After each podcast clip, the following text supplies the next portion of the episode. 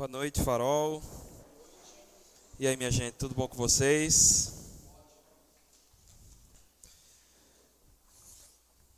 Meu nome, para quem não sabe, meu nome é Ediel. Faço parte aqui do Farol. E é sempre massa, sempre privilégio trocar essa ideia com vocês, bater um papo, falar sobre as coisas de Deus. E eu queria começar esse bate-papo com a seguinte pergunta: na sexta-feira, quem aqui conseguiu ver o sorteio da Copa do Mundo? Alguém aqui conseguiu ver? Não? Coisa boa. Tem alguém que gosta de Copa do Mundo como eu.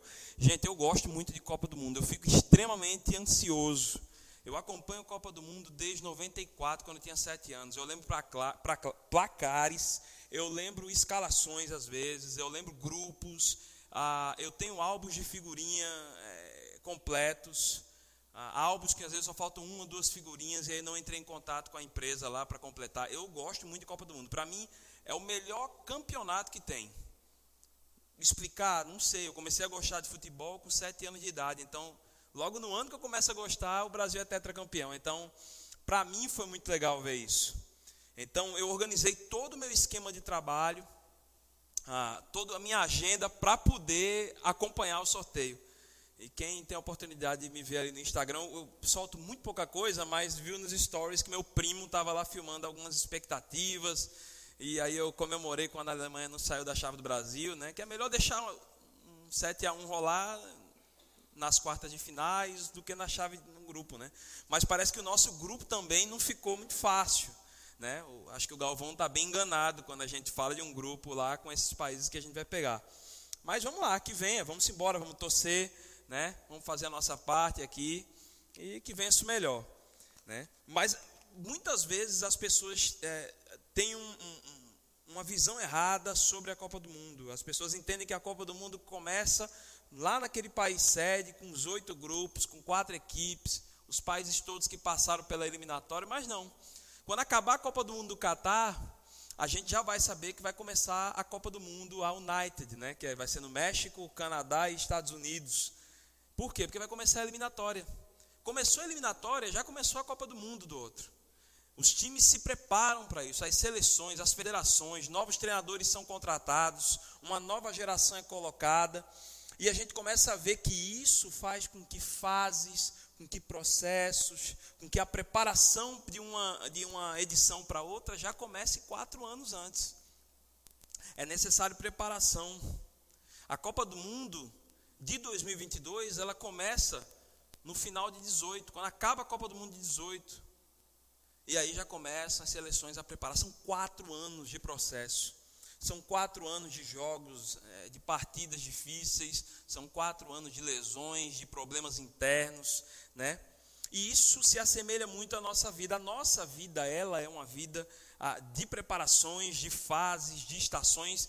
O que você está passando hoje, o que eu estou passando hoje, não sei o que, que é, é uma fase, é uma estação, né? E pensando e observando isso, e usando como pano de fundo a agricultura, a gente entendeu ah, que seria muito legal compartilhar com vocês essa nova série, Estações, né? E, e, e a gente vai trabalhar cada semana sobre uma etapa, trazer como exemplo uma etapa de um plantio de algo, né? De um fruto, né?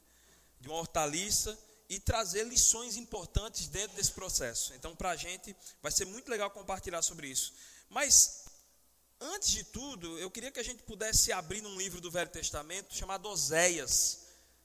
Né? Para muitos, talvez esse livro não seja um livro muito usado, né?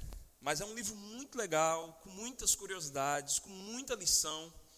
Ah, não é diferente de nenhum outro livro. Então, vocês pudessem abrir no livro de Oséias, lá no Velho Testamento, capítulo 10, versículo 12.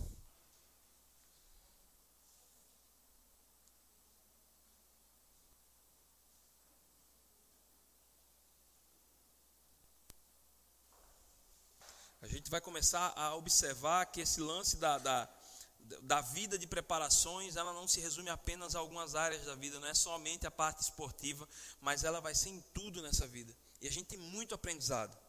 Vamos ler. É, se você não tiver com Bíblia ou com aplicativo, não tem problema, vai estar aqui na, no telão. Tá? E diz o seguinte: quando, é, perdão, dia, é, capítulo 10, versículo 12, perdão. Semeie a retidão para si, colham o fruto da lealdade e façam sucos no seu solo não arado pois é hora de buscar o Senhor até que ele venha e faça justiça sobre vocês. Eu queria ler novamente essa segunda parte, tá certo? Façam sucos no solo, não, no seu solo não arado, pois é hora de buscar o Senhor até que ele venha e faça chover justiça sobre vocês. Vamos orar? Pai, muito obrigado, Senhor, por esse dia, muito obrigado pelo privilégio, muito obrigado porque desde já, eu, eu já entendo que o Senhor já está preparando corações aqui e que hoje entendemos que através da tua palavra nós sairemos daqui de outra forma. Que o Senhor possa colocar o nosso coração cada vez mais alinhado a ti, para que a gente possa compreender e ouvir apenas a sua voz a partir de agora. É isso que te pedimos em teu nome. Amém. Gente, a gente vai observar que na Bíblia a gente vai ver vários trechos, a gente vai ver várias passagens na Bíblia onde o tema ou o, o, instrumento usado como exemplo e como metáfora vai ser, vão ser elementos relacionados à agricultura, né?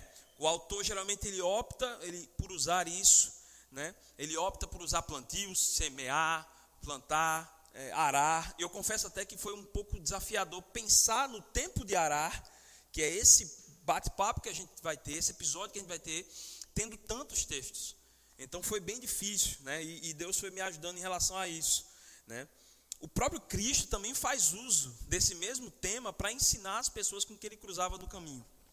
Então, a agricultura, dentro daquele contexto, dentro do contexto bíblico, era um, era um instrumento muito massa para você poder ah, criar metáforas e você usar como exemplo para passar um ensinamento.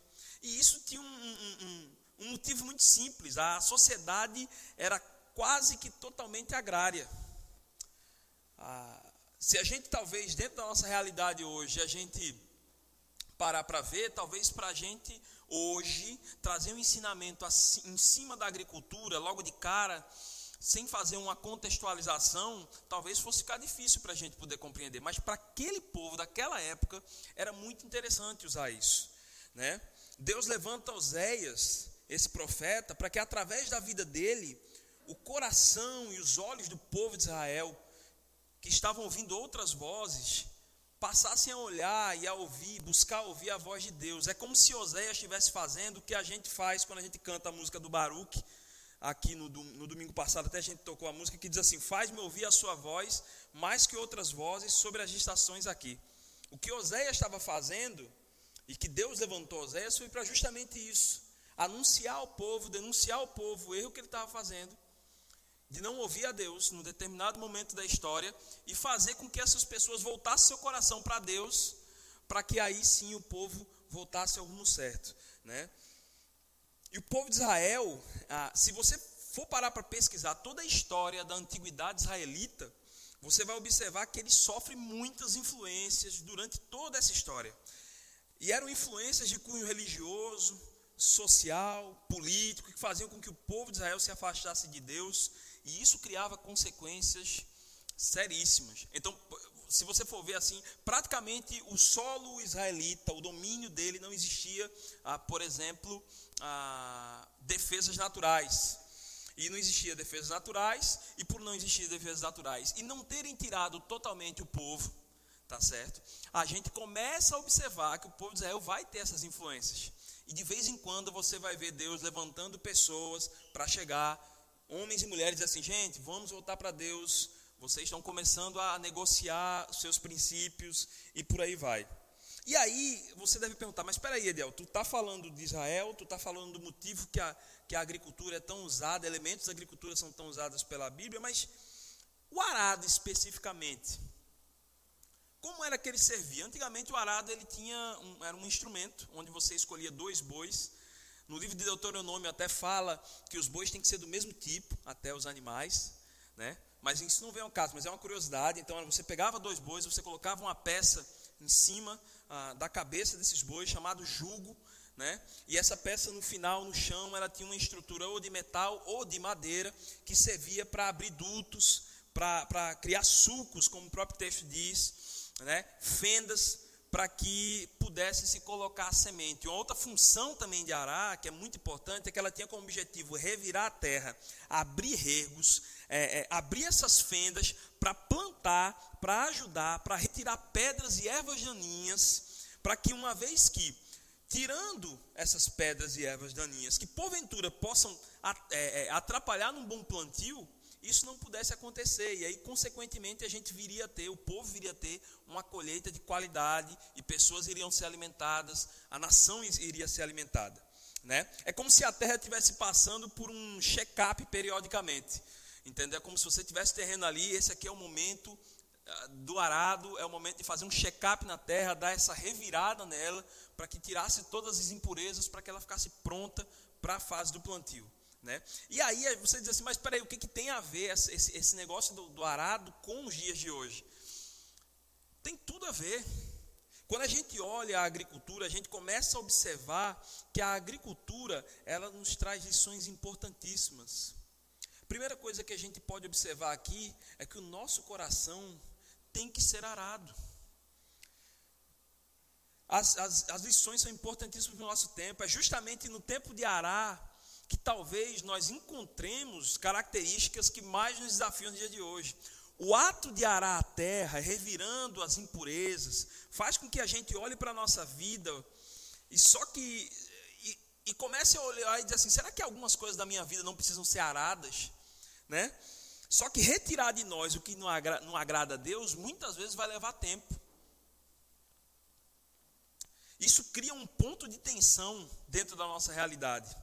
E tem algumas características que, dentro do tempo que a gente está aqui, a gente começa a observar que essas tensões, existem três pontos que, que eu observei que, que criam mais ainda, que criam mais uma situação tensionar, que cria mais dúvida na gente.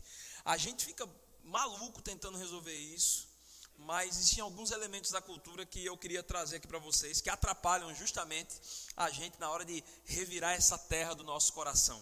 O primeiro ponto é o imediatismo, depois o perfeccionismo e depois a insatisfação constante. Ora, o imediatismo, poxa, se arar leva tempo, se retirar coisas muitas vezes que são nossas, que não agradam a Deus, que não estão agradando a Deus, leva tempo. A sociedade de hoje leva a um movimento muito mais para a coisa do hoje, do agora. Imediatismo é pensamento acelerado, fazer as coisas no automático, fazer as coisas na velocidade, e não para nem para raciocinar o porquê está sendo feito isso. Fora que para muitos, ser acelerado é sinônimo de sucesso. Dentro de alguns contextos, quanto mais rápido a coisa acontece, mais cara de sucesso você é. Mais mulher de sucesso você é. Então, se você monta um negócio, se você ah, tem um trabalho como profissional liberal, se você, até se você planta uma igreja mesmo, se a sua igreja cresce rápido, é sinal de sucesso, é sinal de que Deus está com você, e nem sempre é isso. E a Bíblia vai falar também sobre isso. E aí, dentro desse negócio, além disso, a gente tem outro problema que é o perfeccionismo. A gente quer fazer as coisas rápida demais, a gente quer fazer as coisas também perfeitas demais.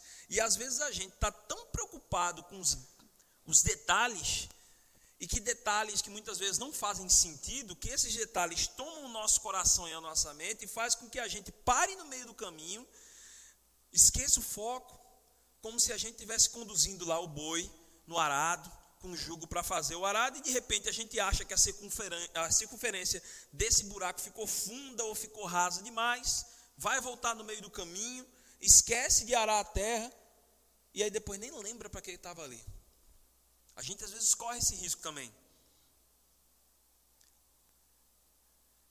E a gente também, quando passa a não atender, quando as coisas não acontecem ao nosso gosto e ao nosso tempo, isso vai gerar o quê? Insatisfação constante, começando a afetar a nossa autoestima, começando a afetar a nossa motivação, porque a gente começa a dizer assim: poxa, se a coisa não veio no meu tempo, não veio do meu jeito, para que, que eu estou aqui? Eu só corri, corri. E ainda uso o texto lá de Eclesiastes que diz assim: corri, corri atrás do vento. E não tem nada a ver com o que você está fazendo, né? Ou então você cria ah, argumentos para que isso fique cada vez mais pesado para você. Parece que nem as coisas boas e parece que o teu ouvido e o teu coração se apagam para as coisas boas que Deus está mostrando e que são do cotidiano e que às vezes passam despercebido. Essa satisfação constante, ela afeta a nossa alegria e afeta a nossa fé e pode afetar também a nossa relação com Deus. Porque a gente já começa a dizer assim: poxa vida, será que vale a pena me relacionar? Eu fiz tudo tão certinho lá atrás, mas a coisa não veio no meu tempo, não veio do meu jeito. E isso é um outro problema que dificulta nessa relação ah, com Deus e para que a gente permita com que o nosso coração seja transformado e revirado. Mas, mesmo diante de tudo, de toda essa questão ah, do problema de hoje, dos problemas que a gente observa na Bíblia, quando o povo de Israel, ele durante a sua história, ele também começa a negociar com Deus, e aí Deus levanta homens e mulheres para que possam ser revirados os corações dos, do, do povo, das pessoas, daquela nação. Deus também, através da Bíblia, usa elementos da agricultura para que a gente possa olhar e dizer assim: poxa, a gente precisa sim voltar ao prumo, a gente precisa sim retomar a construção dos nossos sulcos, a construção das nossas fendas, né? E é através de Jesus, lá no livro de Lucas, no capítulo 9, do versículo 61 a 62, quando ele vai dizer o seguinte: Ainda outro disse: Vou seguir, Senhor, mas, de, mas deixa-me primeiro voltar e despedir-me da, despedir da minha família. Jesus respondeu: Ninguém que põe a mão no arado e olha para trás é apto para entrar no reino de Deus. Obviamente, a gente não está falando aqui para abandonar a família. Não é abandonar e dizer assim, vou deixar meu pai e minha mãe aí, e eles que se virem. Não é isso, gente. Veja que interessante. O ato de olhar para trás é o ato de voltar ao mesmo estado que a gente se encontrava. Ou seja, não há melhora, não há arrependimento. Há no máximo, às vezes, remorso. A gente não está submetido a chegar e permitir com que Deus, através do seu Espírito, mexa conosco. Retire de nós o que é impureza, o que não agrada a Ele. Esse remexer de terra, retirando a sua impureza, para que venha, para que se venha um plantio novo, um plantio mais forte, um plantio mais saudável. Jesus muito sabiamente usa esse exemplo e somente através dele a gente pode passar por esse processo. Só quem consegue penetrar no nosso coração, só quem consegue penetrar no seu, no meu coração e fazer esse movimento na nossa vida é somente através de Jesus. E é por amor a nós. E ele faz isso não porque a gente merece, porque ele ama. Porque se fossem por merecimento, se fosse pelo nosso projeto, pela nossa sistemática, pelo quão bom somos em fazer estratégia ou não, eu acho que todos os nossos planos, se não fossem pela vontade dele, pela permissão dele, seriam frustrados. Se o povo de Deus não decidiu durante toda essa história da cristandade permitir com que o seu coração fosse remexido, talvez a gente não estaria aqui. Homens e mulheres lá atrás permitiram e ouviram a voz de Deus, dizendo assim: Movimente seu coração. Tire o que não me agrada. Eu quero andar com você. E somente Jesus é capaz de revelar essas pedras e ervas daninhas no nosso coração. Talvez alguns parentes, amigos, esposo, esposa, filho, pai, mãe, vão falar assim, mas vão falar algumas. Mas aquela mais íntima que a gente não fala para ninguém, somente Jesus é capaz de fazer isso de revelar e de fazer a gente se tornar pessoas melhores através dele e por meio dele. Ervas que atrapalham o nosso relacionamento com ele. Que a gente possa revirar a terra do nosso coração. Que a gente permita com que Deus, através de seu Espírito, remexa áreas das nossas vidas para que a gente possa produzir bons frutos. A gente precisa abrir fendas na nossa mente, porque quando a gente abre fendas, a gente tira o que não agrada a Deus. Quando a gente tira o que atrapalha o nosso relacionamento com Ele, a gente consegue discernir qual voz deveremos ouvir e seguir no nosso coração. Hoje a gente vive um momento que a gente tem informação pra caramba. A gente consome informação muito mais até do que imperadores na época de Roma. E isso às vezes é bom, é bom, mas às vezes isso dificulta a gente ouvir o que é que Deus quer realmente para o nosso coração. E o discípulo de Jesus, ele entende quando ele se permite ser cuidado, quando ele se permite ser moldado. Abrir fendas no nosso coração é deixar com que Deus molde o nosso coração. E não é fácil, é doloroso. Quando abrimos fendas e, aramos o nosso coração, estamos mais dispostos a ouvir o que Deus quer para nós. O discípulo de Jesus, isso não é só apenas uma fase como um plantio. Do mesmo jeito que o plantio e que a Copa do Mundo ela é cíclica, esse processo de arar também é cíclico dentro do discípulo de Jesus. O discípulo de Jesus ele não simplesmente passa por um momento de arar, ele está sendo arado todo o tempo. Porque a gente tende ao mal, nós somos pecadores. O discípulo de Jesus deve estar sempre aberto para que o terreno do seu coração esteja pronto para ser arado continuamente. Isso ainda é mais desafiador. Sabe por que é mais desafiador? Porque a gente não cria o senso de que a gente está perfeito. A gente está sempre achando que está imperfeito. Porque a gente necessita pensar assim, a gente necessita compreender que nós somos de verdade assim, imperfeitos. E que esse Deus perfeito é que faz isso, somente Ele. Com esse arado solo do nosso coração, ele move o nosso coração e faz com que a gente chore diante dele, com que a gente perdoe, com que a gente libere perdão, com que a gente enfrente os nossos medos, os desafios da vida, enfrentando também coisas que a gente mais faz e que muitas vezes aquela coisa que a gente mais faz e que ao mesmo tempo mais desagrada a Deus. Quando a gente se deixa permitir fazer isso, a gente é confrontado e muitas vezes a gente tem medo do confronto. A gente tem medo. E às vezes a gente às vezes quer pular a etapa, quer achar que está na etapa do plantio, da colheita, mas na verdade é aqui, ó. E talvez a etapa do ará seja a etapa que a gente mais vai viver até o dia que a gente encontrar com Jesus. Porque a gente está sempre passando por uma alta análise. E por fim, quando a gente vai ler o texto de Tiago, capítulo 1, versículo 19 até o versículo 22, a gente pode de maneira clara a consequência da pessoa que permite com que Deus cuide do seu coração.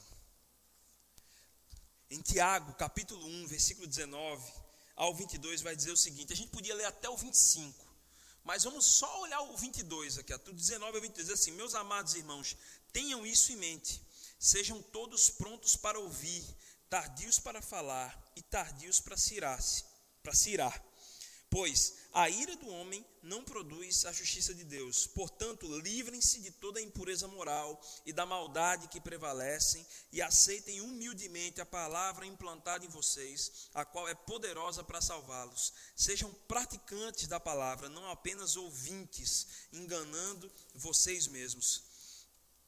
O que Tiago quis falar aqui na sua carta é simplesmente: permitam-se ser moldados para que o que vocês estejam falando não sejam apenas discurso.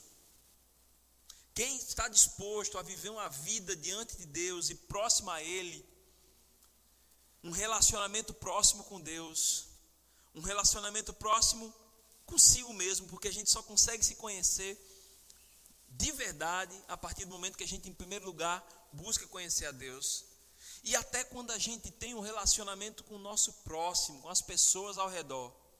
A gente só consegue compreender isso e fazer isso de, menor, de melhor forma se a gente estiver sempre se permitindo ser moldado. Sempre se permitindo com que o coração, o nosso coração, a terra do nosso coração, da nossa mente, dos nossos desejos, passem por constante arado, passem para que Deus possa estar retirando ervas daninhas, para que Deus possa estar retirando as pedras, as coisas que machucam o nosso ser. E para viver e praticar, eu queria trazer três perguntas para que a gente possa pensar, refletir ao sair daqui. Coisa muito simples, mas que de coração eu espero que Deus esteja nesse momento, e eu creio que Deus já está nesse momento, incomodando o coração de cada um aqui. Como tem incomodado o meu, desde o momento que eu comecei a estudar sobre isso. Existem pontos ali que são pontos que também me incomodam, que eu conversei, que eu percebi, e que eu creio que também incomodam vocês. Que Deus possa estar falando isso para vocês. Que você possa observar e fazer as seguintes perguntas para si mesmo: Quais as pedras e ervas daninhas têm atrapalhado o meu relacionamento com Deus?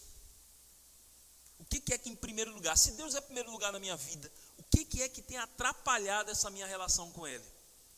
Em segundo lugar, quais as pedras e ervas daninhas têm atrapalhado o meu relacionamento comigo mesmo? Será que eu tenho me mostrado disposto a mudar algumas questões minhas? Deus às vezes já está revelando para você, meu amigo, minha amiga, Deus pode já estar tá revelando para você, eu acredito nisso. Mas às vezes a gente não quer dar o braço a torcer e a gente começa a fazer uma espécie de guerra entre a nossa vontade e a vontade de Deus e não está querendo ser moldado. E o terceiro ponto, quais as pedras e ervas daninhas têm atrapalhado o meu relacionamento com as pessoas ao meu redor? O meu relacionamento com as pessoas ao meu redor muitas vezes são as, as expressões visuais de como está a nossa relação com Deus. As nossas, a nossa expressão mais visível muitas vezes vai ser essa. É através justamente da nossa relação com os nossos colegas de trabalho, com a nossa família, com os nossos colegas de faculdade, com o vizinho, que às vezes a gente acaba tendo muito ponto de tensão com o vizinho, com família então, né?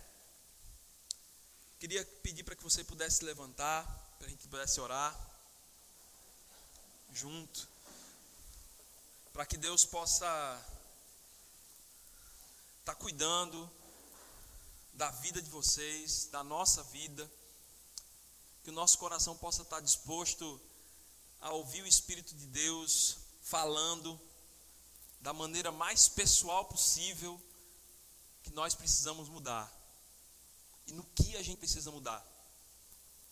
Deus ele é direto.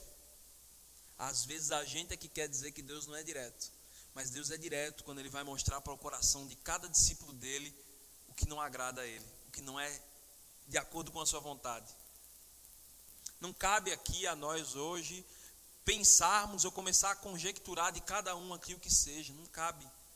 Isso é de cada um, que cada um possa, no seu momento com Deus, possa observar isso. Vamos orar? Pai, muito obrigado, Senhor, por, por esse momento. Muito obrigado porque a Bíblia tua palavra ela traz coisas e ensinamentos profundos ao nosso coração. Somos gratos porque isso foi o que teu filho nos deixou aqui, o Senhor nos deixou para que a gente pudesse ah, viver bem diante de ti, ouvindo a tua vontade, Pai. Que o nosso coração esteja disposto a retirar tudo que não agrada a ti que a gente possa nesse momento permitir com que o Senhor é, esteja arando o nosso coração, revirando o que não agrada a Ti, para que a Sua vontade seja feita através na nossa vida e através da nossa vida, abençoando a vida de outras pessoas também. Muito obrigado, Senhor, por isso. Muito obrigado pelo Teu Filho, porque somente através dele nós passamos por esse processo. Porque o Teu Filho e Tu, a Trindade, nos conhece tão bem melhor até do que nós mesmos, melhor até do que o nosso pai e nossa mãe. O Senhor nos ama, nos ama a ponto de estar disposto, de estar disposto a cuidar da nossa vida e a fazer tudo isso, mesmo sem a gente merecer. É isso que te pedimos, Pai. Em teu nome, amém.